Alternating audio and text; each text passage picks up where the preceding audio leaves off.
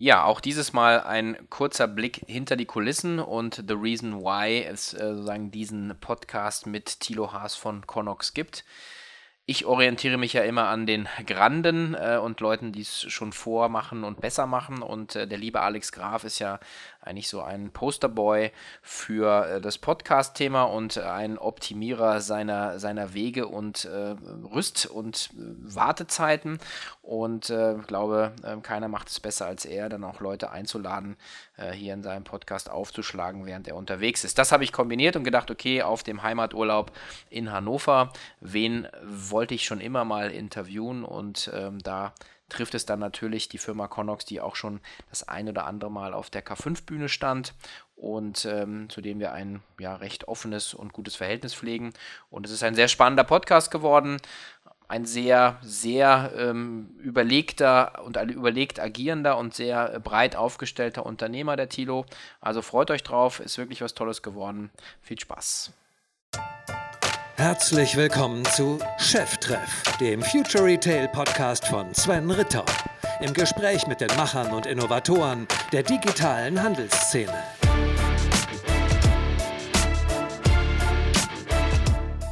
Ja, herzlich willkommen zu einer neuen Ausgabe von Cheftreff. Ich bin heute hier in meiner Heimatstadt in Hannover und freue mich sehr, in den äh, sehr, sehr schicken Büroräumen der Firma Connox heute ein Interview machen zu dürfen.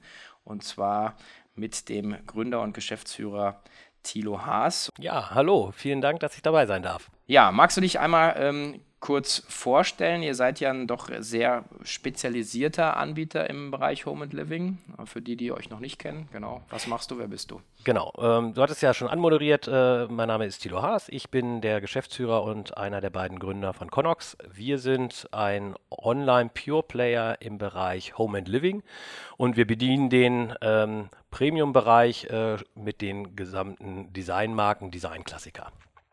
Das heißt also so, wenn ich jetzt so Bauhaus und Vitra und so sage, dann äh, liege ich damit eigentlich ziemlich richtig, oder? Korrekt, das ist genau das, was wir tun. Ja, okay. Und ihr macht das ja auch schon, äh, schon ein bisschen länger. Also ihr habt 2005 angefangen. Also äh, der, der, Dinosaurier steht dann immer im Raum, wobei ich immer sage, naja, also äh, ihr wollt das ja auch noch ein bisschen länger machen wahrscheinlich. Aber ihr seid ja schon recht lange damit eigentlich unterwegs, ne? Ja, wir sind, äh, wir sind wirklich recht früh gestartet. Ähm, vor Solando und auch uns hat man damals gesagt, Möbel verkaufen übers Internet geht nicht. Ähm, und äh, wie man heute sieht, geht es dann halt doch. Hat sicherlich ein bisschen gedauert. Wir haben in den Anfängen ähm, uns erstmal dem Thema über die über Accessoires halt genähert, über äh, Marken wie, wie Stelten, Alessi, Itala äh, und äh, haben dann äh, damals doch recht stark noch an den Türen der äh, großen Hersteller, der großen Möbelhersteller wie Vitra kratzen müssen. Und es hat doch einige Jahre gedauert, bis wir äh, tatsächlich die großen Brands überzeugt haben, dass äh, Onlinehandel in äh, dem Premium-Segment eine gute Idee ist. Mhm.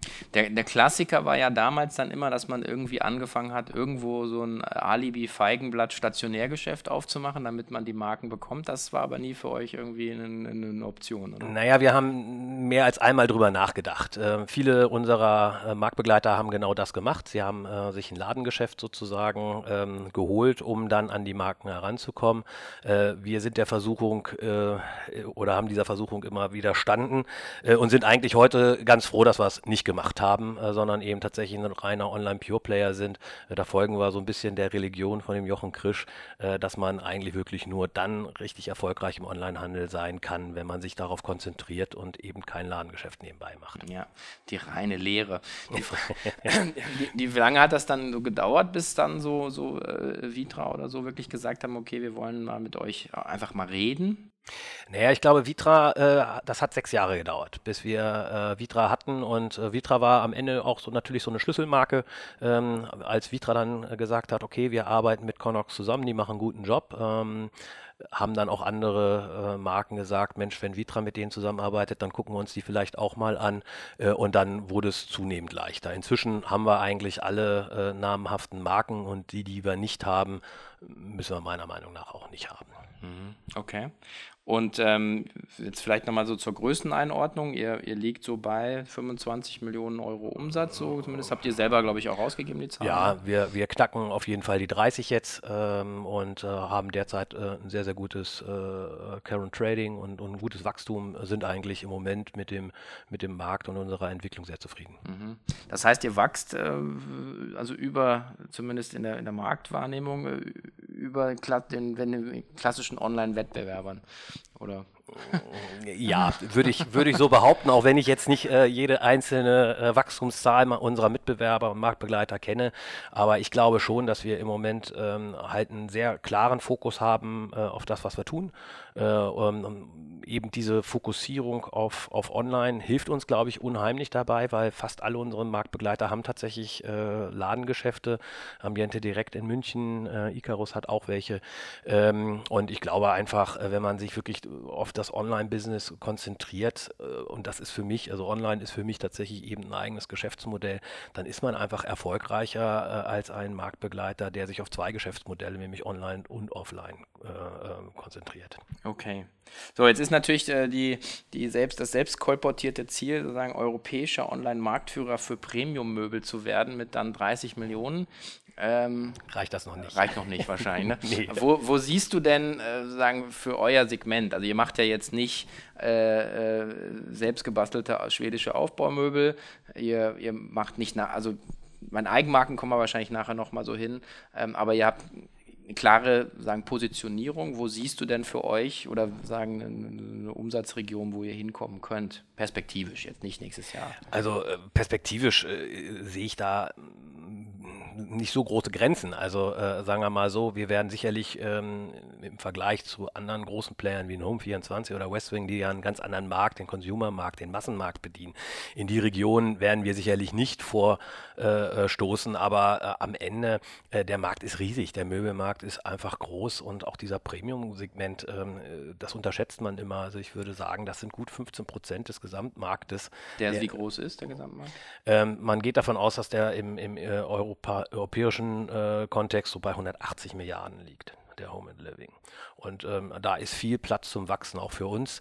Ähm, ich beschäftige mich jetzt gar nicht äh, irgendwie mit einer Zahl, wo ich sage, das ist das, wo wir irgendwann mal hinkommen. Ähm, für mich ist wichtig, dass wir, dass wir einen guten Job machen, dass wir weiter wachsen, äh, dass wir, äh, sagen wir mal, die Länder, die wir schon internationalisiert haben, ausbauen.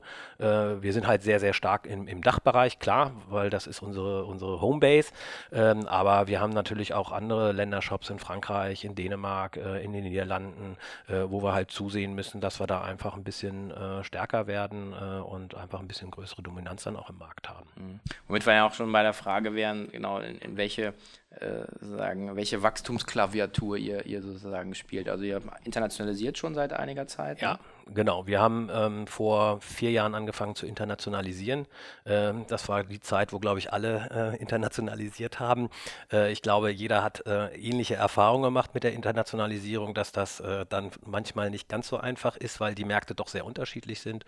Ähm, insofern, ähm, ja, wir haben internationalisiert. Im Moment sehen wir nicht, dass wir weiter internationalisieren, sondern wir wollen erstmal die Märkte, in denen wir jetzt sind, tatsächlich ein bisschen äh, konsolidieren und, und äh, uns da ein bisschen verfestigen. Das ist das Benelux und, und UK, oder? Ja, UK haben wir, da muss man natürlich mal abwarten, was da, was da jetzt passiert. Äh, UK investieren wir im Moment nichts. Ähm, klar, weil ähm, eventuell ist das dann auch irgendwann ein Nullumsatz. Ähm, aber äh, ganz klar ist natürlich, wir wollen den Dach erstmal, das ist unsere Homebase, da wollen wir erstmal unangefochtener Marktführer sein und da sind wir, glaube ich, im Moment auf einem ganz guten Weg. Äh, sicherlich haben wir ein paar, paar Marktbegleiter Begleiter, die aber dann, wie gesagt, also auch ein, ein Smo, der äh, dann eher sozusagen doch in die Fläche geht, in, in den Retail, äh, aber online, äh, ja, sehen wir im Moment uns eigentlich in, im, im Dachbereich ganz relativ stark. Mhm, okay. Schön. Und die, ähm, die zweite Schlagrichtung wäre ja dann, das äh, sagen sortimentseitig sich im Prinzip breiter aufzustellen. Ähm, also kann man da sozusagen weiter ausdifferenzieren, weil ihr habt sozusagen ja im Bereich Accessories ja angefangen, hast du ja vorher gesagt. Das habt ihr schon immer gemacht. Eigenmarken hatten wir vorhin mal kurz angerissen. Ist, ist, ist das ein Thema für euch? Ja, also äh, sagen wir mal, Sortimentwachstum führt natürlich auch zu Umsatzwachstum. Das haben wir auch erkannt. Äh, wir haben ähm, eine Zeit lang relativ stark unser Sortiment erweitert, ähm, bis auf äh, 30 Prozent pro Jahr. Ähm, da sind wir jetzt inzwischen schon ein bisschen runtergegangen, weil am Wie Ende, groß ist dann das Sortiment? Also wir sind jetzt, glaube ich, irgendwie bei 27.000 SKUs. Das ist schon echt viel. Ähm, und äh, also da ist ja auch kein Ende in Sicht. Ich meine, es gibt äh, unheimlich viel am Markt. Ähm, wir versuchen natürlich auch immer so ein bisschen Trendscout zu sein, also neben den etablierten Marken auch immer wieder neue Design-Labels zu finden. Ähm, und klar, das Thema Eigenmarke, ich glaube, das ist so eine Evolution, äh, die jeder Händler irgendwann da mal durchmacht, äh, dass er halt am Anfang Händler ist, äh, wächst und irgendwann dann sagt, so verdammte Axt, äh, jetzt möchte ich aber unten ein bisschen mehr äh, EBIT haben. und dann geht es natürlich am Ende über die Margen und Margen Margen äh, kriegt man halt selten durch Handel, sondern dann eben durch Eigenmarken. Und äh, wir setzen uns im Moment aktuell mit dem Thema ähm, auseinander ähm, und äh, werden, denke ich mal, im nächsten Jahr äh, tatsächlich Eigenmarken ähm, ja, launchen in unserem Shop. Ähm, ist halt ein Lernprozess, ne? ist eine Evolution. Ähm, ist aber spannend auf jeden Fall. Naja, die, wenn man äh, links und rechts guckt, also äh, gerade, glaube ich, ein Wayfair, äh, sagen als der große Player mit äh, 7 Milliarden Umsatz, glaube ich, äh, knapp oder, oder drüber, die haben 70 Prozent Eigenmarkenanteil, äh, natürlich ein komplett anders, anderes Spiel. Ich denke aber auch, dass, äh, was früher mal das Schreckgespenst war, oh Gott, man, ver, man verprellt sozusagen seine Lieferanten, das ist, glaube ich, mittlerweile bei denen ja auch gelernt, dass sie sagen, naja gut, also du hast deine eigene Marke, aber der Händler kommt dann letzten Endes irgendwann mit, mit was sich gezielten eigenen Produkten auf dem Markt? Ja, also ich glaube, unser Ziel ist ja nicht jetzt 70 Prozent Eigenmarken zu machen. Also wir sind am Ende ein Premium-Händler und äh, äh, für Premium stehen natürlich auch die Marken und wir arbeiten mit unseren Marken äh, sehr gut zusammen und äh, wollen das auch weiterhin tun. Ähm, ich glaube schon, dass es einfach ähm, Sinn macht, äh, ähm, sagen wir mal, also ich gehe davon aus, dass der Umsatzanteil unserer Eigenmarken wahrscheinlich irgendwo im einstelligen Bereich bleiben wird. Äh, aber ich denke schon, dass man, äh, sagen wir mal, immer wieder auch Produktnischen findet, wo ich, wo ich selbst dann auch feststelle, ich meine, ich bin jetzt 15 Jahre in diesem Markt, ich kenne den ganz gut, ich kenne die Produkte und ähm, ja, für mich gibt es da immer noch Produkte, die fehlen ähm, und äh, da dann auch mit Designern einfach mal zusammenzuarbeiten, zu sagen, hey, komm, jetzt äh, versuchen wir selbst mal so ein Produkt auf den Weg zu bringen, ist halt auch eine spannende Geschichte, es macht einfach Bock. Und ähm, insofern, ich glaube, wir werden Eigenmarken haben, aber die werden nicht so einen übergeordneten äh, äh Status haben wie, wie bei einem Wayfair, bei einem Home24 oder einem Westwing. Das ist nicht unser Ziel. Mhm. Mhm. Jetzt ist eigentlich, hast du selber schon so die, die Marktteilnehmer äh, genannt und ähm, man, wenn man sich mit eurem Markt beschäftigt, wir hatten ja 2016 äh, auch mal so einen so Home and Living Tag äh, mit der K5 gemacht ähm, und ich erinnere mich noch an äh, 2011, äh, die, äh, die Blitzkrieg-E-Mail von Oliver Samwer, damals, ja, der Rocket Internet, sozusagen, the Midas Touch, alles, was die angefasst hatten, hatte jeder Angst davor, wird ein Milliardengeschäft, wird zu Gold, wird zu was weiß ich. Äh, rückblickend muss man sagen, den Touch haben sie verloren, haben auch die, diese Nimbus da jetzt verloren. Ähm, aber es ist natürlich trotzdem interessant, mal wieder so, so, auf das zurückzugehen, was, was die damals gesehen haben. Sozusagen der nächste Milliardenplayer, der nächste Milliardenmarkt, der online geht, vielleicht der letzte. Und wenn man dann jetzt schaut, wo stehen eigentlich die, die Marktteilnehmer, gerade so auch aus dem Rocket-Portfolio, dann hat man eben Home 24 äh, mit irgendwie 300 Millionen, ähm, sehr schwächelnd im Wachstum, Börden notiert, die kriegen auch gerade richtig eingeschenkt. Westwing auch Börden notiert, sehr anderes Konzept unter 300 Millionen, aber eben in dieser Region. Also wir reden nicht über Milliardenplayer, wir reden nicht über äh, alle machen den Markt platt. Ähm, dann hat man ja immer noch ein Ikea, man hat ein Otto, man hat äh, die, die XX Lutz, die sozusagen eigentlich stark in der Fläche sind und alle anderen. Wie siehst du jetzt so auf den Markt, wenn du so sieben, acht Jahre zurückschaust? Äh, und warst ja immer da, ja, ihr wart vorher vor allen da. Äh. Ja, also ähm, man beobachtet den Markt natürlich und äh, sagen wir mal, diese äh, Blitzkrieg-E-Mail habe ich äh, auch gesehen. Ich habe darüber ein bisschen geschmunzelt. Auf der anderen Seite hat man natürlich schon auch Respekt mhm. und haben auch gesagt, oh, wenn da jetzt mal jemand in diesem Markt tatsächlich reingerät. Auf der anderen Seite muss man natürlich sagen, äh, also so wie ich den Markt sehe, gibt es so drei, drei Regionen. Es gibt eben einmal diesen Premium-Bereich, in dem wir uns bewegen. Darunter gibt es dann eben diesen, diesen Massenmarkt äh, und dann gibt es eben noch dieses, dieses Billigsegment. Ähm, und ich glaube, dass äh, da äh, relativ scharfe Kanten drin sind. Und ich, äh, für uns war eigentlich immer klar, das wird schwierig werden, ähm, für ein Home 24 sozusagen in diesen Premium-Markt reinzugehen. Ich, also wir haben nie dran geglaubt und man sieht es ja auch, dass sie es eigentlich nicht geschafft haben. Und auch wenn man jetzt mal einen Westwing nimmt, äh, natürlich hat Westwing inzwischen auch viele unserer Marken äh, in ihrem Portfolio. Ähm, aber deswegen sind sie trotzdem noch nicht so massiv in unserem Markt äh, äh etabliert, sondern sie bedienen nach wie vor eigentlich den, den Massenmarkt, äh, den Consumermarkt. Mhm. Der Stefan, der war ja auch jetzt äh, auf der K5-Konferenz 2019 was ich da, also A, ich schätze ihn sehr, weil er ein sehr, sehr, sozusagen hands-on, nüchtern, also der labert halt nicht, der macht halt als Typ, ich kenne ihn auch schon lange. Und was mich ähm, schon auch fasziniert hat, war, deren Positionierung ja so eher so in Richtung Magazin geht, mehr so in Richtung Bildwelten, mehr in Wohnwelten. Ähm, und ähm, ja, ich habe mich gerade auch selber äh, wieder ein bisschen neu eingerichtet und äh, natürlich auch bei euch geschaut und bei Westwing geschaut. Und was mir einfach nur aufgefallen ist, äh, ist wirklich also die, die sehr starke magazinartige Inszenierung, eben, wie ich eben schon sagte. Ähm, und du hast irgendwann mal gesagt, ah, brauchen wir alles nicht. Also ist schon ein bisschen her. Bei uns kaufen die Leute Designobjekte. Jetzt schaue ich bei euch aber, ihr habt einen Katalog und ihr habt ja auch diese Home Stories. Also ihr geht ja auch so, so einen ähnlichen Weg. Ähm, ist das so, also so einfach so von einer, dass man sagt, man muss die Leute ein bisschen inspirieren? Ähm, ist, ist das so die Richtung, wo es hingeht? Naja, ich glaube, am Ende muss man einfach so ein bisschen gucken, was ist das äh, Kundenbedürfnis. Ne? Also wenn du dich einrichten willst, äh, so was ist denn dein Bedürfnis, wenn du auf unseren Shop gehst? Und ähm, wir sehen das halt hier relativ pragmatisch. Wir, wir sagen halt, okay, wir haben unterschiedliche Customer Journeys. Der eine weiß ganz genau, was er haben will, der will die Stelten, Isolierkanne haben, dann geht er in unseren Shop, zack, und kauft die. Dann gibt es andere, die sagen, hey, ich brauche irgendwie einen Stuhl. so, ich weiß aber noch nicht so richtig, was für ein Stuhl. Und äh, genau für diese Customer Journey müssen natürlich dann auch Inhalte sein, die dann den äh, Kunden sozusagen an die Hand nehmen und ihm äh, am Ende einen Stuhl präsentieren, den er dann kauft. Und dann gibt es natürlich die, ähm, und auf die zielt natürlich Westwing ganz, ganz, äh, ganz stark oder äh, ja, primär, das sind so die, die, die, die sich einfach voll inspirieren lassen, die einfach sagen, hey, ich möchte es schön haben, ich weiß eigentlich noch nicht, was ich kaufen will, aber irgendwas will ich jetzt kaufen. So, ne? Und ähm, äh, die bedienen wir auch, äh, weil das für uns auch eine durchaus eine Customer Journey ist, die wir ähm, erkannt haben. Ähm, und insofern gibt es dann auch solche Home Stories, die ähm, bei uns relativ erfolgreich tatsächlich auch sind. Äh, aber werden wir den Weg von Westwing gehen, äh, wirklich in dieses äh, nur Inspiration? Nein, ganz mhm. klar nicht. Mhm. Okay.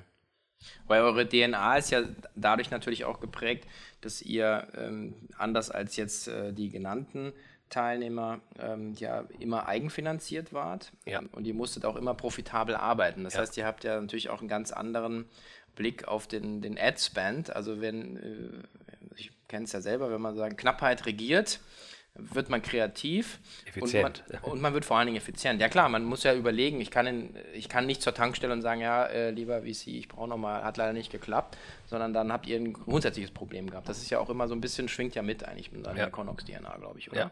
ja. klar, also das ist, glaube ich, auch ein äh, ganz entscheidender Punkt, äh, der uns äh, unterscheidet von einem Home24 und einem Westwing. Wir waren nie finanziert, wir, wir äh, sind halt bootstrapped unterwegs gewesen und wir sind ja auch, haben ja auch relativ lange gedauert, äh, gebraucht. Also wir haben zehn Jahre gebraucht, bis wir irgendwo auch in signifikante Umsatzregionen kamen. Wir hatten nach zehn Jahren 10 Millionen Euro Umsatz. Das war für uns damals natürlich unfassbar viel.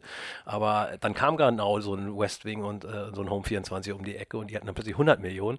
Und da äh, haben wir natürlich auch angefangen und gesagt, so, naja gut, jetzt müssen wir hier nochmal ein bisschen stärker wachsen, jetzt müssen wir nochmal ein bisschen Gas geben, äh, damit wir nicht unter die Räder kommen. Ähm, aber auch da immer eben diesen Fokus auf Eigenfinanzierung, auf Profitabilität. Ähm, aber du weißt es natürlich, wir haben nächst, äh, letztes Jahr äh, äh dennoch eine Finanzierung gemacht, ähm, aber eben anders als, äh, sagen wir mal, eine VC-Finanzierung, wo dann Geld sozusagen zweckgebunden für irgendwelche Aktionen äh, in, uns, in so ein Unternehmen fließt, ist bei uns tatsächlich reines Eigenkapital gewesen. Das heißt, wir sind klassisch äh, über Banken finanziert. Das heißt, äh, unser Lager wird äh, eben über eine Linie äh, finanziert, aber dafür braucht man Eigenkapital. Und äh, wenn man halt sehr stark wächst, wie wir es tun und nicht ganz so viel verdient, dann kommt man halt irgendwann in diese Eigenkapitalquotenfalle und dann braucht man eben eine Finanzierung und genau das haben wir letztes Jahr gemacht, um jetzt weiterhin profitabel ähm, zu wachsen. Mhm. Es wäre auch eine Frage, weil die, im Prinzip die ersten 10 Millionen, da hast du ja selber gesagt, haben 10 Jahre gedauert, die zweiten 10 Millionen haben 2 Jahre gedauert. So. Und da ist ja auch ein, ein Shift im, im Mindset. Ja. Also genau das, was du sagst, also wo man sagt, okay, da kommen dann Marktbegleiter, die haben tiefe Taschen und die kaufen sich den Markt. Und man kommt dann ja schon so ein bisschen auch ins Grübeln und sagt so, ja, wir sind eigentlich besser, also zumindest in dem, was wir, wie wir, wie wir sozusagen unser Handwerk machen, sind aber sehr viel kleiner. Und dann ist ja dieses, find Profitabilität hat immer so, hat ja zwei Seiten. Das eine ist halt so, genau das musst du zeigen für deine Linie und die Bank und, und du, und man fühlt sich einfach als echter Unternehmer. Auf der anderen Seite äh, behindert dich das natürlich auch im Wachstum, weil Wachstum, hast du auch gesagt, kostet Geld. Ja, also Sortimentserweiterung und so weiter. Also ist ja so ein bisschen ja, Wo aber, kippt das hin? Also ja. ich, ich, ähm, also ich glaube, da muss man halt auch ein bisschen unterscheiden. Also ähm, das hat natürlich viel mit DNA zu tun. Also ich könnte mir gar nicht, also ich wüsste gar nicht, was ich machen sollte, wenn mir jetzt jemand 100 äh, Millionen Euro auf den Tisch legt. Äh, glaube ich, könnte ich nicht äh, das Geld ausgeben, äh, weil, weil wie gesagt, dieses Mindset ist relativ tief verwurzelt. Ich glaube aber am Ende und das ist auch ja das Problem allgemein im E-Commerce. Ich glaube, dass am Ende nur die E-Commerce-Konzepte ähm, äh, überleben, die profitabel sind. Ähm, und ähm, du sprachst ja vorhin auch schon von Mangel und Effizienz. Ähm, das ist bei uns so. Wir hatten immer einen Mangel. Wir hatten nie Kohle und wir hatten nie Platz. So und dadurch sind wir unheimlich effizient geworden, auch in den Logistikprozessen. So und wenn man das aber ähm, und so sehe ich das, wenn man das nicht gelernt hat, weil man eigentlich nie einen Mangel hatte, dann wird es, glaube ich, relativ schwierig, irgendwann diesen Shift zu kriegen und diese Effizienz zu, zu erreichen, weil man sie ja nicht gelernt hat. Insofern glaube ich, äh, werden am Ende die Konzepte gewinnen, ähm, die profitabel sind. Und alle anderen sind dann halt irgendwelche Spekulationsblasen. Mhm. Ja, es ist ja mein Ringen auch, ehrlich gesagt. Also wir haben ja den, den, den Aktienfonds aufgelegt, ähm, letzten Endes auch mit, mit, mit, der Idee, auf einen Trend zu setzen, zu sagen, wir wollen den globalen Index äh, definieren für den, ja, den Onlinehandel und dort nur börsennotierte Firmen reinnehmen. So, und jetzt, was du da erlebst, ist halt, dass äh, die Börse eine andere Sicht hat auf Wachstumsunternehmen, als ich sie habe, immer schon. Ja? Klar. Und du sagst halt äh, genau dieses Thema, entweder du bist profitabel, dann wird dir gesagt, ja, aber dann wächst du zu wenig, ja, oder du wächst zu stark, dann sagen die Leute, ja, aber wo ist denn das Geld, das du verdienst? Also es ist immer so ein bisschen auch die Wahrnehmung und ich, ähm, also würde mich auch mal interessieren, wie, wie, ihr die Finanzierung dann strukturiert habt, weil sozusagen der Case, der ihr seid, ist ja nicht, bis zumindest bis dato nicht, sozusagen der klassische VC-Investor, ich kaufe, fünf, sieben Jahre später, zack, flippe ich das und gehe raus, sondern ihr braucht ja jemanden, der versteht, wie ihr tickt, der auch sozusagen auf, auf eure strategischen Ideen sozusagen eingeht und dazu auch einen Bezug hat, oder? Und sagt halt, okay, ich hätte, habe lieber sozusagen ein kleineres, also wir reden halt immer dann noch über 50, 100 Millionen irgendwann Umsatz, was ja sagen ein Riesenbusiness ist, aber es ist halt kein Milliardenbusiness. So. Aber letztendlich ein kleineres äh, Unternehmen mit mit irgendwie guten Unit Economics. Das ist ja Ja, aber ich, ich, also was, was definiert denn am Ende äh, Erfolg? Also Erfolg definiert ja nicht, dass ich ein Milliardenbusiness habe und kein Geld verdiene. Erfolg definiert ja am Ende, dass ich Geld verdiene. Und ich glaube, das ist unser Case. Also wir, wir sind im Moment profitabel. Ähm, wir sind halt nicht so profitabel, wie man es eigentlich gerne hätte. Am Ende muss man sagen, wir reden, äh, drehen hier auch ein Riesenrad. Und wenn man dann guckt, was unten rauskommt, ist das ja fast nichts. Ne? Das ist ja auch genau das Problem, warum wir diese Finanzierung letztes Jahr machen mussten. Ähm, aber ähm, auf der anderen Seite zeigen wir, dass wir profitabel sein können. Und wenn wir halt irgendwann eine gewisse Größe erreicht haben, sagen wir mal 50, 100 Millionen und dann sagen, okay, und jetzt schalten wir mal in den Profitabilitätsmodus, dann macht so ein Unternehmen dann auch für Investoren wieder Spaß, weil dann hast du halt irgendwo einen richtig äh, schönen EBTA. Äh, und ich sehe den im E-Commerce durchaus, dass es machbar ist, einen zweistelligen EBTA zu, zu erreichen. Ne, dann hat man sicherlich nicht mehr dieses gigantische Wachstum, aber wir wollen ja auch überhaupt gar kein Milliardenunternehmen äh, werden werden, sondern wir wollen ja in unserer Nische der Player sein. Ähm, und äh, dazu muss man kein Milliardenunternehmen sein. Insofern haben wir es vielleicht auch ein bisschen einfacher, weil wir in der Nische sind und eben nicht den Consumermarkt bedienen. Aber das ist am Ende ja eine Frage, ähm, die man sich am Anfang stellt. In welchen Markt will ich eigentlich rein? Will ich, äh, will ich in den Consumermarkt, der ja stark umkämpft ist? Wie gesagt, das sind ja dann auch so Player wie, wie Lutz XXL und die haben natürlich auch recht tiefe Taschen. Und äh, da muss man auch mal abwarten, wie die sich in den nächsten Jahren so entwickeln. Ja, das hatte der Alex Graf in einem Artikel jetzt im Mai der Kassenzone, glaube ich, ganz gut den Markt ein bisschen analysiert. Und sein Fazit war, äh, sozusagen, äh, frohlockende äh, Nachrichten sozusagen für den stationären Möbelhandel oder Möbelfachhandel, äh, weil es gibt halt noch keine großen Player, wie wir auch vorhin selber äh, sagen, hier rausgearbeitet haben. Ähm, ich halte das immer für schlecht. Wenn, also wenn der Druck nicht da ist, bewegen sich die Leute halt nicht. Und ich glaube, dass dann fangen sie wieder an, in den Flächenkonzepten zu denken. Und äh, also da bin ich, ähm, ja, weiß ich nicht. Ich bin, ich bin ja ein großer Freund von, von sozusagen diesem ganzen, ich meine, ich mache es ja auch seit 20 Jahren, ja, irgendwo in, in diversen Rollen und Funktionen. Und ich glaube nach wie vor völlig an dieses Segment Pure Play, ich glaube an digitalen Handel. Ähm, und auch wenn es sozusagen auf dem Papier nicht das ist, wo du sagst, okay, es ist nicht die, äh, die Uber-Bewertung oder, oder so weiter, aber es sind halt einfach hier eigentlich echt immer geile Businesses mit einem schönen Wachstumscase und mit einfach wunderschönen dokumentierten Zahlen. Und man, wenn man sich mal davon löst, dass man sagt, okay, Handel kostet immer erstmal Geld, um reinzukommen, hast du eigentlich eine ganz schöne Maschinerie, habt ihr hier hingestellt, oder? Ja, also am Ende, äh, klar, ich meine, wir haben 15 Jahre daran gearbeitet, dass da eine Maschinerie steht. Äh, wie gesagt, am Ende ist es immer so ein, so ein, so ein bisschen das Thema äh, Effizienz. Wir haben schon drüber gesprochen. Also äh, ich sage ja immer so, ab 20 Millionen Euro Umsatz, also zumindest für uns gilt das, beginnt so ein bisschen die Todeszone. Warum? Weil äh, natürlich, äh, wenn man so ein Business aufbaut und es immer größer wird, natürlich auch die Komplexität steigt. Und die Komplexität steigt natürlich auch mit der Anzahl an Menschen, die in so einem Unternehmen arbeitet und da dann nachher irgendwo tatsächlich diesen Switch zu kriegen, dass das Unternehmen sauber skaliert, das funktioniert dann wiederum meiner Meinung nach nur über Technologie. So, und äh, wir sind halt, ähm, was die Technologieseite angeht, halt auch ganz gut aufgestellt, weil so Christian als ich haben halt eine, eine sind halt Techies so, ne? Wir sind halt eigentlich keine Händler, von, von, unserem, äh, von unserem Werdegang, sondern Techies und wir denken alles technologisch. Wir denken immer, wie kann man das technologisch skalieren? Und ich glaube, so ein Mindset brauchst du, um dann eben auch ein Business über gewisse äh, ähm, Schwellen rüber, rüber zu hieven äh, und eben dieser Profitabilität zu bleiben. Ne? Kommt man eigentlich als Techie dazu, Möbel zu verkaufen? Äh, ja, äh, das, da, da ist Christian dran schuld tatsächlich. Ähm, das sind ja die Anfänge gewesen ähm, Christian kam ja irgendwann mal zu mir und hat gesagt, hier, ich brauche einen Online-Shop von dir, den sollte ich ihm programmieren. Und ähm, Christian, ich von der Schule. Oder? Wir kennen uns aus der Schule, ja, ja. Wir haben gemeinsam Abitur gemacht und ähm, Christian hatte halt damals so ein bisschen die Wahl äh, zwischen äh, studiere ich Wirtschaft oder Innenarchitektur und dann hat er sich für Wirtschaft entschieden. Äh, am Ende ist er dann aber doch wieder irgendwo Richtung Innenarchitektur gegangen, indem er eben diesen, diesen Möbelhandel aufgemacht hat. Also die, die Idee zu diesen äh, Möbeln äh, kommt von Christian, äh, aber ich bin da jetzt auch inzwischen so lange in diesem Metier drin. Ähm, ich habe da auch eine echte Leidenschaft für entwickelt. Ja, okay.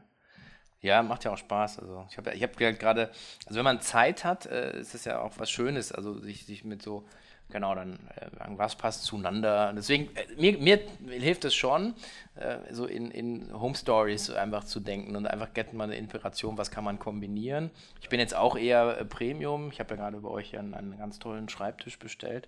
Äh, der ist noch nicht da. Das ist übrigens echt ein Thema, was ich echt nach wie vor ähm, echt finde dass so die, die Lieferfristen, ähm, die sind schon echt zum Teil krass. Also gerade wenn du jetzt immer im Sommer bestellst, dann Italien macht dann zu, ja. ja. dann hast du mal schon mal vier Wochen oben drauf. Ich weiß, da könnt ihr jetzt nichts dafür. Ja, aber das liegt natürlich auch an deinem ähm, Geschmack. Ne? Also wir haben, äh, also wir haben eine sehr, sehr gute Lieferfähigkeit. Also ich hatte ja vorhin gesagt, wir haben 27.000 SKUs. Äh, wir haben ja ein eigenes Lager ähm, und da sind äh, 80 Prozent der Produkte, die wir anbieten, sind ab Lager verfügbar. Also ähm, der Schreibtisch jetzt tatsächlich nicht, den du dir bestellt hast. äh, ne? Also alles kann man dann eben nicht vorhalten, aber normalerweise haben wir eigentlich äh, sehr ähm, schnelle Lieferzeiten und ich glaube, das ist auch am Ende der Schlüssel zu Erfolg, äh, zum Erfolg, ähm, dass man eben ähm, ja dieses, diese, diese Kaufentscheidung, äh, dieses Bedürfnis jetzt etwas zu haben, dann eben auch schnell bedient. Amazon hat es ja vorgemacht mhm. Ähm, und äh, so sehen wir das auch. Also wir versuchen eigentlich sehr, sehr schnell zu sein und normalerweise, wenn du bei uns bestellst, hast du es am nächsten Tag. Da hilft uns natürlich auch äh, der, der Standort Hannover, weil wir ja sehr zentral äh, in, in, in Deutschland sitzen. Wir haben Paketauslieferquoten am nächsten Tag von über 98 Prozent. Ähm, also wir sind normalerweise sehr schnell. Ja, ja, ich habe einen, einen, Schreibtisch mit Sonderlocken bestellt. Also das, das war mir schon klar. ähm, insofern, das wollte, ich wollte jetzt nicht sagen, dass ihr schlecht liefert, sondern wir waren eher noch dahinter zu gehen, zu sagen, okay, dass die Sachen, die dann halt nochmal produziert werden. Ja, aber das, hast du, das hast du im stationären Handel auch. Geh mal, geh mal zu Lutz L und äh, in die XX Lutz, ja, ja. Nee, wie heißt denn die? Na, egal. XX Lutz, ja. Äh, so, ne, aber wenn du dann einen Kleiderschrank bestellst, wartest du auch vier, vier Wochen oder sechs Wochen drauf. Vielleicht nicht immer, aber wie macht ihr das eigentlich? Weil das Kundenerlebnis ist natürlich auch, ähm, hat ja immer mit, mit, äh, mit, mit, mit Lieferfähigkeit und Geschwindigkeit zu tun. Das haben wir auch damals bei, bei Zo Plus äh, auch lustigerweise gemerkt. Die Leute haben gedacht, okay, schwere Pakete brauchen länger, also in der Wahrnehmung klar, schwer ist langsam und haben sich dann gewundert, wenn dann das äh, 30 Kilo Hundefutterpaket aber auch am nächsten Tag da war. Aber das hat ja was mit Convenience zu tun. Also das ist ja ein Produkterlebnis auch vom Kunden. Wie macht ihr denn die Zweimann-Verbringung? Also große, große Sachen habt ihr da auch? Äh, ja, also man muss natürlich da immer ein bisschen unterscheiden. Also wir haben, wie gesagt, einmal den Paketversand, der ist natürlich sehr schnell. Das läuft über DRL. Bei größeren Sachen, klar, geht es dann über Spedition. Äh, da bieten wir zwei Arten an. So die Standardspedition, die ist sehr schnell, die kann am nächsten Tag da sein, äh, macht dann aber nur Bordscheinkante. Ähm, oder eben dieses Zweimann-Handling, das hat dann schon etwas längere Laufzeiten. Äh, da haben wir normalerweise so eine Laufzeit von fünf Werktagen, fünf, sechs Werktage ähm, bis zur Auslieferung. Aber am Ende äh, wissen wir auch, dass das nicht, nicht gut ist ähm, und ähm, ich bin auch der Meinung, dass, dass wir da besser werden müssen. Also ich gehe mal davon aus, dass wir im nächsten Jahr tatsächlich auch anfangen werden, mal über eine Selbstauslieferung nachzudenken, weil am Ende, glaube ich, ist ähm, hängt da genau der Pain vom, vom Möbelhandel. Also äh, das Thema Auslieferung. Also ne, der Shop ist alles toll und äh, Kundenservice ist alles toll.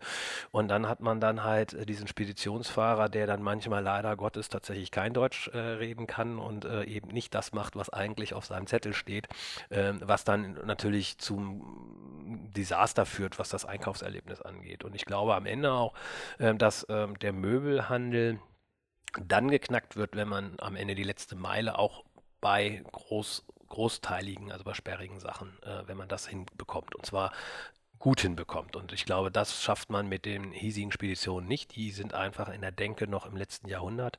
Äh, die denken noch nicht kundenorientiert. Ähm, und ich glaube, da muss, muss es tatsächlich eigene Lösungen äh, geben. Äh, wir sind jetzt glaube ich so von der Größe kommen wir allmählich in die Region, wo wir drüber nachdenken können. Äh, Warum es ein Home 24 und Westwing noch nicht gemacht haben, weiß ich nicht. Da würde ich zum Beispiel äh, so als erstes ansetzen. Ja, ein guter Punkt, weil das letztendlich die Vertikalisierung ja äh, eigentlich auch anspricht. Zu sagen, also nicht nur jetzt Vertikalisierung auf der Sortimentseite, sondern eben auch zu sagen, ich gehe sagen, in den Weg auf den Kunden zu und habe eigene Fahrer. Ich hatte jetzt gerade, also AO macht das ja mit eigenen Fahrzeugen, äh, habe ich jetzt auch gerade ausprobiert. Ähm, die tat mir echt leid. Also irgendwie die 100 Kilo Waschmaschine.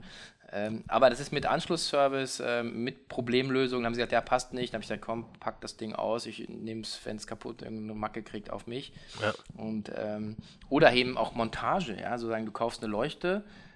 Ich meine, ich, jeder ist unterschiedlich handwerklich begabt. Ja? Ich, ich kriege das schon hin, aber Bock macht mir das nicht. Ja? Und dann zu sagen, hey, ich kann das als mit Montage kaufen, äh, dann ist das so hassle-free, super convenient, ja, also so Geschichten. Ja, einmal das, aber es sind ja auch so die kleinen Sachen, die wir ja äh, auch kennen. Äh, ne? Dann wird so ein Sofa ausgeliefert und dann ruft der Kunde an, Sofa kippelt. So, ja, dann wissen wir natürlich teilweise nicht, warum dieses Sofa kippelt. Ja, so, und dann ne, ist der Boden umheben oder wie auch immer. Und dann führt, ist jetzt vielleicht nicht das optimale Beispiel, aber äh, im Zweifel führt das nachher zu einer Retour. Und eigentlich hätte einfach nur an einer kleinen Schraube gedreht werden müssen, um einen Fuß ein bisschen rauszufahren. Äh, und schon hätte es nicht mehr gekippelt und die Retour wäre auch nicht notwendig gewesen.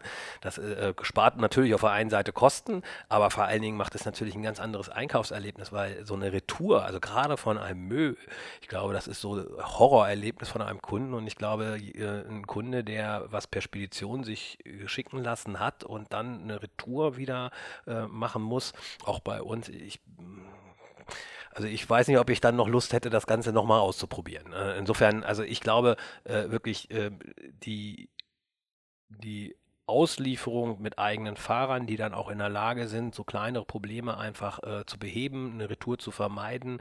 Ähm, äh, ich glaube, das ist, das, ist, das ist der Schlüssel am Ende. Weil man hat ähm, Kunden, die sind äh, glücklich äh, und äh, die kaufen dann eben auch wieder. Und das ist, glaube ich, ein großes Problem am Ende auch ähm, bei denen, die schlechte Erfahrungen machen, dass sie halt sagen, nee, Möbel online mache ich mehr. Ja, und es gibt ja auch so den, das schöne Beispiel, selbst, also dieses aus Ouch mach wow. Also selbst wenn dann so im Moment vielleicht eine schlechte Erfahrung ist, wenn du das dann drehen kannst, ja, durch Kundenservice oder Leute vor Ort äh, und die freundlich, kompetent, äh, und dann eben eine echte Lösung dir anbieten, glaube ich, dann bist du sagen, wahrscheinlich noch loyalerer Kunde, ja. weil du dann sagst, okay, kann ja mal was schiefgehen, aber wie die reagiert haben, erzählst du wahrscheinlich zehn Leuten abends beim Bier. Also das ist ja auch eine super, eine super Gelegenheit Klar. im Prinzip. Und wir können wir es halt nur fernmündlich machen. Wir, wir haben hier einen hervorragenden Kundenservice, der natürlich dann alles versucht, um, um uh, das so angenehm wie möglich für den Kunden zu machen. Aber am Ende, was dann tatsächlich an der Haustür passiert, da haben wir ja überhaupt gar keinen Einfluss drauf. Und das Schlimme ist ja, äh, da äh, unsere Spedition, die wir ursprünglich beauftragt hat, hat da ja auch keinen Einfluss drauf, weil da ja dann wieder Subunternehmer sind, die, die das ausliefern. Ne? Und ähm, wie gesagt, auch diese ganze Mechanik, äh, wie dann solche Aufträge an Subunternehmer teilweise ja ähm, äh, vergeben werden, entspricht ja, sagen wir mal, nicht zwingend unseren Kriterien. Wir wollen eine qualitativ hochwertige Auslieferung haben und ich glaube, ähm, bei, bei, vielen geht es nur um Kosten äh, und, und das ist halt genau, genau so ein bisschen die Pain, die wir haben. Insofern, ich glaube, ähm, dass, dass äh, wir, wie gesagt, im nächsten Jahr einfach mal anfangen werden, die ersten Möbel selbst auszuliefern und dann eben mal gucken, kann man das nicht weiter ausbauen. Vielleicht auch in Kooperation äh, mit, mit, mit anderen äh, Onlinern, vielleicht auch mit dem AO. Da muss man einfach mal sehen, was, was äh, da die Zukunft bringt. Ähm, jedenfalls ähm, wird wahrscheinlich das Thema Spedition für uns mittelfristig nicht mehr die geeignete Lösung sein. Ja, ja. Ja, kann ich mir, kann ich mir gut vorstellen. Als Produkterlebnis. Ähm, ja, vielleicht nochmal ähm, zu einem zu einem Blog, der, der ja auch immer ähm, ja, man schleift den immer so mit, äh, ist das Thema Personal, gute Leute. Also ihr seid jetzt in Hannover, ihr seid äh, rausge also wart draußen auf dem Land, ja, äh, lange. Nö. Eigentlich nicht. Nee, Burgdorf, Langenhagen. Naja, wir haben ja nicht Burgdorf, also wir kommen aus Burgdorf, Christian und ich.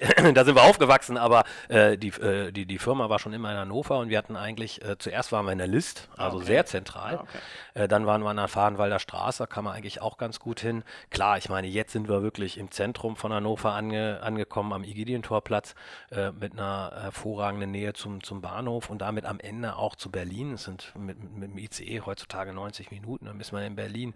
Äh, ähm, das ist schon, das ist schon ganz cool und ist natürlich auch von uns bewusst, bewusst, bewusst gewählt, nämlich genau um äh, diesem Fachkräftemangel entsprechend äh, zu begegnen. Ja, aber genau, also super Thema ist zu sagen, ihr, ihr, ihr seid international, das heißt, ihr braucht äh, auch, auch äh, sagen, Leute, die andere Sprachen sprechen. Ihr seid ein Tech-Unternehmen, hast du selber gesagt, das heißt, ihr braucht äh, Software Engineering, ähm, aber ihr braucht natürlich auch einen extremen Stretch, ihr braucht auch, ihr habt, betreibt euer Lager selber, also ihr braucht gewerbliche Mitarbeiter.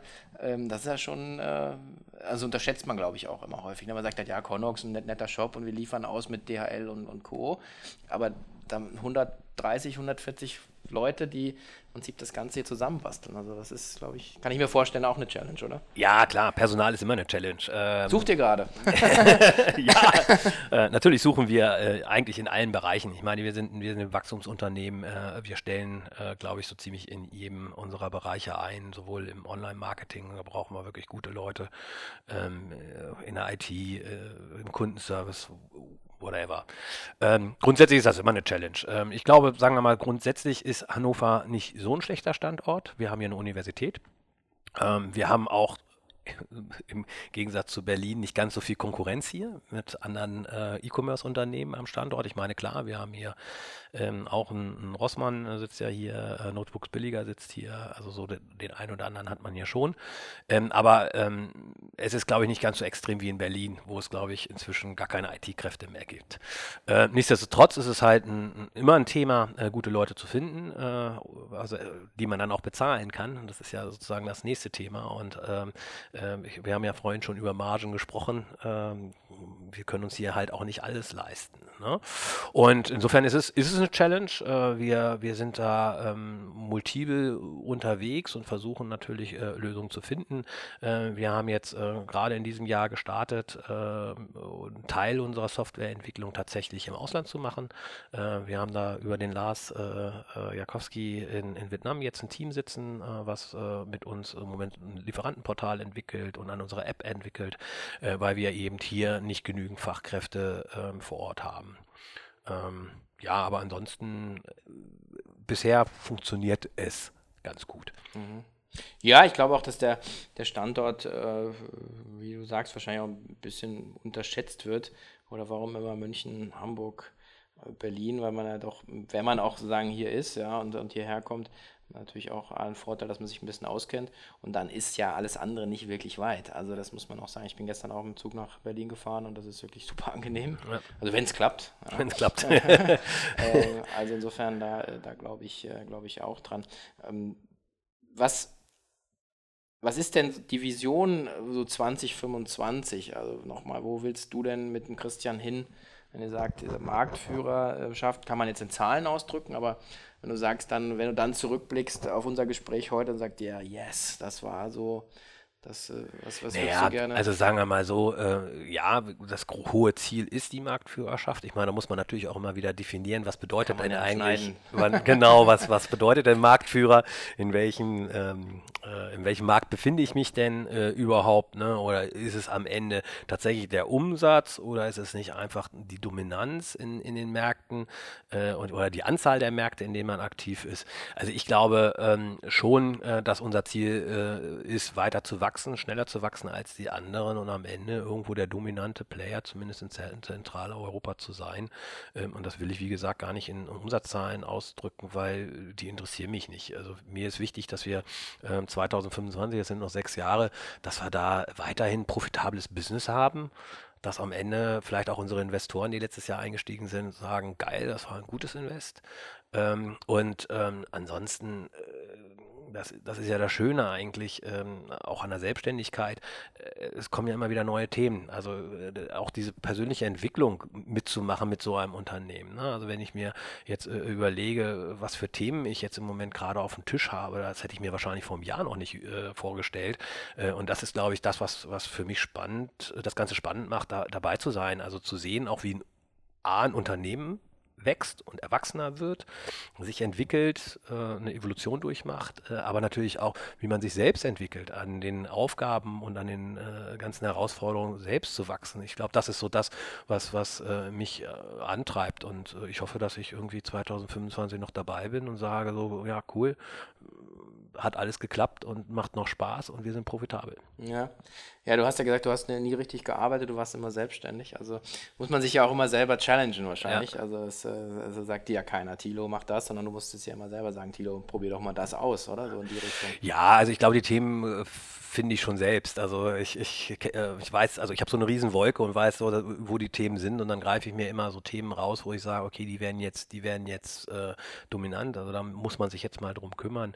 Ähm, am Ende ist es aber natürlich das. Ich, bisher hatten wir nie jemanden, der uns gesagt, jetzt machst du das und äh, auch bei unserer äh, Wahl der Investoren. Wir haben ja uns doch sehr viel Zeit auch gelassen, äh, bis wir dann die richtigen Investoren gefunden haben, die eben nicht dann daherkommen und äh, glauben, alles besser zu wissen, sondern die einfach ein großes Vertrauen mitbringen in das, was wir tun und uns am Ende machen lassen. Und natürlich ein bisschen äh, auch ähm, fordern, aber ähm, am Ende schon, schon sagen, ey, ihr macht einen guten Job.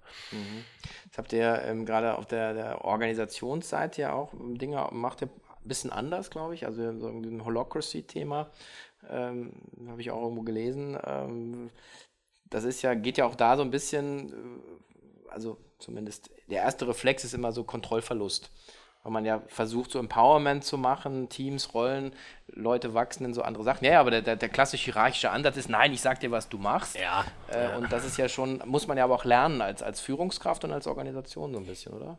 Ja, also am Ende, das heißt Kontrollverlust. Also ich glaube, ähm, dass Christian und ich durchaus Kontrolle über dieses Unternehmen haben. Am Ende äh, ist es natürlich immer eine Frage, äh, wie wirkt man diese Kontrolle oder auch die, die Führung, wie, wie, wie ähm, ja, wie geht man da vor? Also klar, ich kann irgendjemand sagen, du machst jetzt das und vielleicht weiß der ganz genau, das ist eigentlich eine Scheißidee, er traut sich es aber nicht zu sagen.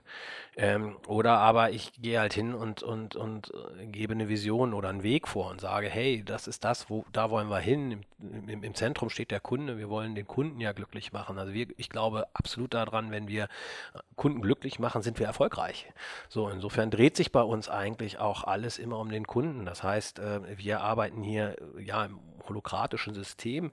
Das heißt äh, ähm, eben äh, mit, mit ähm, crossfunktionalen Teams, die halt ihre Arbeit an den Kundenbedürfnissen ausrichten und an den Kundenbedürfnissen arbeiten. Und ähm, klar, ich meine, auch wir haben hier KPIs, die wir uns regelmäßig angucken und auch mal hinterfragen, wenn sie nicht so toll aussehen. Ähm, aber am Ende geht es halt darum äh, zu messen, ähm, sind wir besser geworden? Äh, sind wir auch besser für den Kunden geworden? Also auch in die Interaktion mit dem Kunden zu gehen und zu sagen, hey, wir haben jetzt hier was verändert. Wie fandst du das? Das kannst du natürlich auf der einen Seite über AB-Testing ganz klar auf der Webseite machen, aber wir gehen auch ganz oft auf den Kunden tatsächlich mit Umfragen zu und sagen, hier, was können wir noch verbessern? Und ich glaube, äh, das ist halt unser, unser, unser Leitmotiv, einfach zu sagen, wir wollen für den Kunden da sein, wir wollen uns immer regelmäßig verbessern. Ähm, und ähm, ne, Simon Sinek kennt, glaube ich, inzwischen jeder deiner Hörer. Äh, äh, der ist für uns ein ganz wichtiges Tool, nämlich diese Frage nach dem Warum zu stellen. Ne? Warum gibt es Connox? Oder warum gibt es dann dieses Team, diesen Kreis? Äh, äh, ne? Woran arbeiten die denn eigentlich? Ähm, ich glaube, darüber kann man ganz viel steuern und ähm, das ähm, gibt natürlich dann den Mitarbeitern auf der einen Seite Freiheit, ähm, aber auch Motivation. Und darum geht es ja am Ende, dass wir hier äh, nicht irgendwelche ähm, Arbeitstiere haben wollen, die irgendwas äh, abarbeiten und dann irgendwann nach Hause gehen, sondern die irgendwie Bock haben, äh, ihren Job hier zu machen. Ne? Und das ist auch das, was am Ende so ein bisschen Connox ausmacht. Wir, wir haben hier halt wirklich geile Leute, wir haben geile Teams, äh, ne, die einfach Spaß an dem äh, haben, was sie hier machen. Und ähm, ich glaube, das, das gehört zum Unternehmen auch äh, dazu, und insofern ist das für mich kein Kontrollverlust. Nee, ich muss auch nur sagen, der Reflex. Aber ich wollte auch nur sagen, deswegen liebe ich so äh, inhabergeführte Gespräche, äh, Unternehmen und die Gespräche damit, weil man dann schon auch immer äh, merkt, dass es hat halt immer einen individuellen Flavor. Also am Ende ist es halt das, was, was ihr beide euch selber vorstellt und dann aber, das finde ich schon, schon auch immer, äh, letzten Endes ist es ja ein gewisser Mut oder auch ein, ein gewisses Vertrauen in die eigenen Leute, dass man sagt, äh, man äh, man gibt nur was vor und dann mach doch mal. Und es wird ja immer gemacht, anders gemacht, als man selber es macht, weil, das, weil es andere Leute sind. Aber das heißt ja nicht zwingend, dass es schlechter ist, sondern zum Teil wird es ja besser oder, oder kreativer oder, oder vielleicht machen sich komplett neue Türen auf. Ja. Das ist ja so ein bisschen auch die, äh, der, der Ansatz dabei. Insofern. Naja gut, aber das ist ein altbekanntes Thema von Führungskräften. Man muss auch irgendwann mal loslassen, Absolut. weil alles machen kann man dann am Ende auch nicht selbst. Wird, wird schwierig. Ja. Ja, insofern kann ich selber äh, nur bestätigen, also ich habe hier sehr, äh, also das Büro neben dem, aber auch die Energie hier ist äh, sehr, sehr äh, ansprechend. Und ähm, in diesem Sinne ähm, würde ich da auch sagen, wenn man hier in Hannover ist und sich äh, sozusagen vorstellen könnte, im, im Online-Bereich äh, zu arbeiten, vielleicht sogar noch mit schönen Produkten, dann sollte man definitiv mal bei euch auf der Website vorbeischauen. Auf jeden Fall. Genau. So, und in diesem Sinne, ähm, von meiner Seite aus, ähm, ja, ein herzliches Dankeschön. War super informativ, ein extrem äh, guter Ritt einmal durch den Markt, aber auch vor allen Dingen so sagen, wofür ihr steht, was ihr macht. Und äh, ich bin sehr zuversichtlich, äh, dass wir äh, auch in fünf oder sechs Jahren hier noch mal wieder sitzen 2025. werden. 2025. Genau. Haben wir ein Date. Dann machen wir ein Recap, genau. Also herzlichen Dank, Thilo. Vielen Dank.